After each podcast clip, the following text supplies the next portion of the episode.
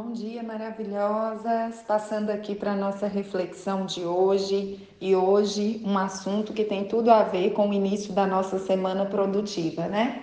A semana de fato começa aos domingos, mas a semana produtiva em termos de trabalho, em termos de demandas né, do cotidiano, começa na segunda-feira.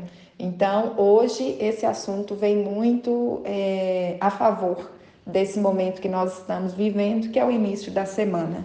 Eu quero falar com vocês sobre a importância de abençoarmos os nossos dias, abençoarmos a nossa vida, abençoarmos o nosso dia. Né? É tão importante quando nós, pela manhã, temos o hábito de, ao levantarmos da nossa cama, ao fazermos ali a nossa higiene, agradecer a Deus pela vida, agradecer a Deus por tudo aquilo que você é, reconhece como motivos de gratidão e também pedir a Ele que abençoe o seu dia, pedir a Ele que te dê sabedoria, te dê discernimento, te dê direção para que você tenha um dia muito produtivo, um dia agradável, um dia onde você de fato é, tem as suas atividades, mas as suas atividades elas colaboram para seus objetivos, para seus sonhos, para aquilo que você de fato definiu que quer viver. E aí eu abro um parêntese para te falar da importância de você definir o que quer viver, porque quem não sabe, né, onde quer chegar, qualquer lugar serve.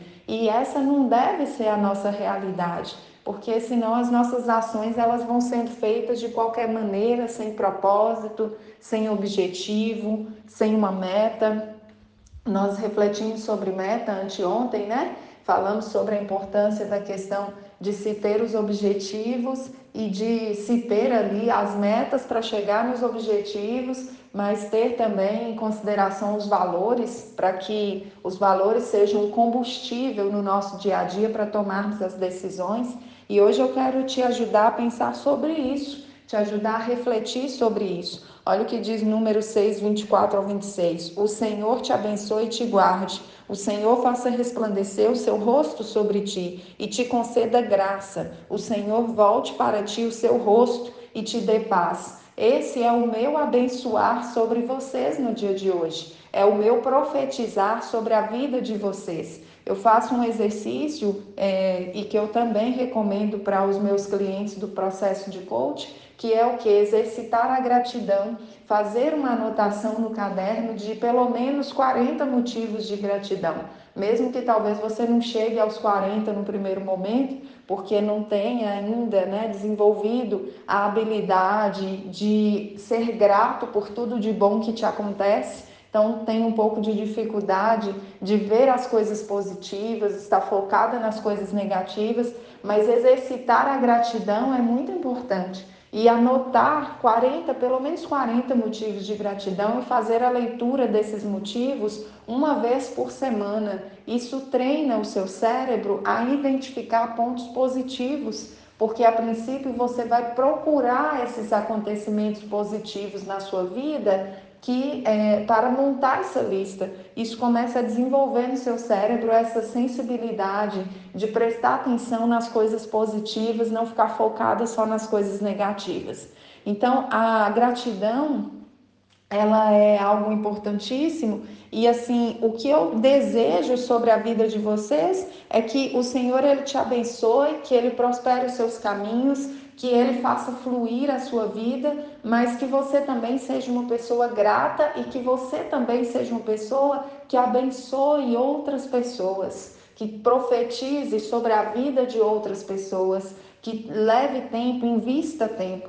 Algumas pessoas falam assim: ah, eu tenho dificuldade de tirar um tempo com Deus, um tempo de oração, um tempo só eu e Deus, porque eu não sei o que falar, eu não tenho muito assunto, eu não tenho muito o que falar com Deus. Eu faço ali meus pedidos e para mim já né, é o que eu tinha para falar com Deus. Tá aí algumas coisas que você pode fazer para te ajudar nesse tempo com Deus, nesse, é, nesse primeiro tempo ali do seu dia, quando você levanta, você pode agradecer a Deus pelas coisas boas que têm te acontecido, pode ler essa lista, né, diante de Deus ou diante de você mesmo para internalizar quantos motivos de gratidão você tem na sua vida. Essa lista não precisa ficar restrita a 40, pode ir crescendo E além disso, você pode também começar a profetizar coisas boas na vida das pessoas à sua volta. Quanto tempo você tem investido em profetizar coisas boas sobre a vida das pessoas à sua volta? Principalmente aquelas que você vê mais motivos para criticá-la, para reprová-la, para até mesmo falar mal dela. Inverta isso. Use a sua boca de forma positiva, use para abençoar, use para falar bem, use para profetizar coisas boas. Talvez a pessoa é uma pessoa que, sei lá, é muito mentirosa e você convive com ela, isso te irrita muito. Ao invés de ficar reforçando esse ponto negativo que ela tem, invista esse tempo em profetizar coisas boas sobre a vida dela. Profetize que ela será uma pessoa verdadeira, que ela será uma pessoa honesta, que ela será uma pessoa é, que fala a verdade mesmo, né? Uma pessoa verdadeira profetiza coisas boas sobre a vida dela, que ela vai enxergar esse ponto negativo e que ela vai corrigir isso daí. Profetiza, em nome de Jesus, profetiza coisas boas na vida das pessoas à sua volta. Invista o seu tempo da melhor forma possível Defina de fato onde você quer chegar e haja na sua vida, nas suas escolhas, no seu dia a dia da melhor forma que você puder, sendo tem, procurando sempre coisas boas, fazendo sempre o que é bom, porque isso agrada ao Senhor e isso te aproxima das suas metas, dos seus objetivos. O contrário te afasta. Quando você às vezes já acorda, nem, nem agradece a Deus, nem fala com Deus, já começa naquela correria que tem que trabalhar, que tem que fazer um monte de coisa, e aí fica pilhado já desde cedo porque tem muitas coisas para fazer, fica ansioso. Nossa, aquilo ali vai te trazendo uma química hormonal tão negativa que vai te prejudicar o resto do dia e às vezes vai e vai assistir ali a programação de manhã, olhar um monte de notícia ruim no jornal, na, na internet, não sei aonde. O que você acha, o quanto você acha que isso está te beneficiando no alcance das suas metas, no alcance do seu dia produtivo? Pare e pense. Não é porque são questões culturais, né, que a gente vê que todo mundo, digamos assim, que muita gente faz, e mesmo reconhecendo que não tem feito bem para a gente, a gente tem que fazer.